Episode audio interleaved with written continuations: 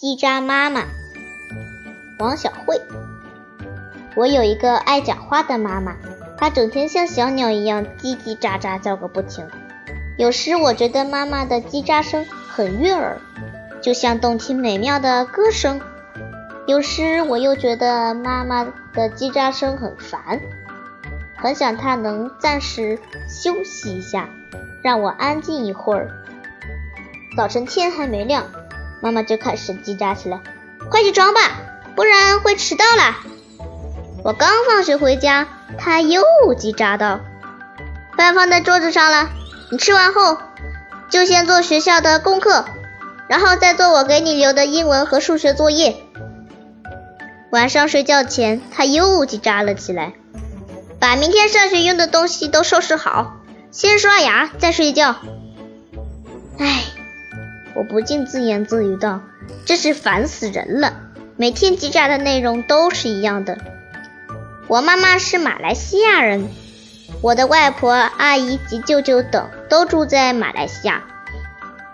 妈妈几乎每天都要通过电话与外婆及她的兄弟姐妹儿叽喳个不停。爸爸有时劝她说：“国际电话费用很贵，要长话短说，不然费用负担不起。”妈妈每次收到电话账单时都十分紧张，看到高昂的费用后，她就十分后悔自己打起国际电话来太没有节制。不过这种想法只是暂时的，她每天还是照打不误，叽喳个不停。哥哥与我同校，目前是小六的学生，他的一名同班同学就住在我家的楼下。不过他的父母经常要出国公干，家里。常常只剩下他一个人。每当这时，妈妈就会对着哥哥叽喳起来：“把我刚烘好的蛋糕拿给你的同学，你快点到他家和他作伴去吧，记得早点睡觉。”今年年底，哥哥将参加小六毕业考试，而我要参加小四分流考试，这些都是小学生最重要的考试。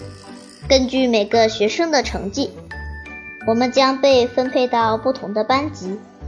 妈妈比谁都紧张，比往常更叽喳的厉害，整天催促我们读书、温习、做题。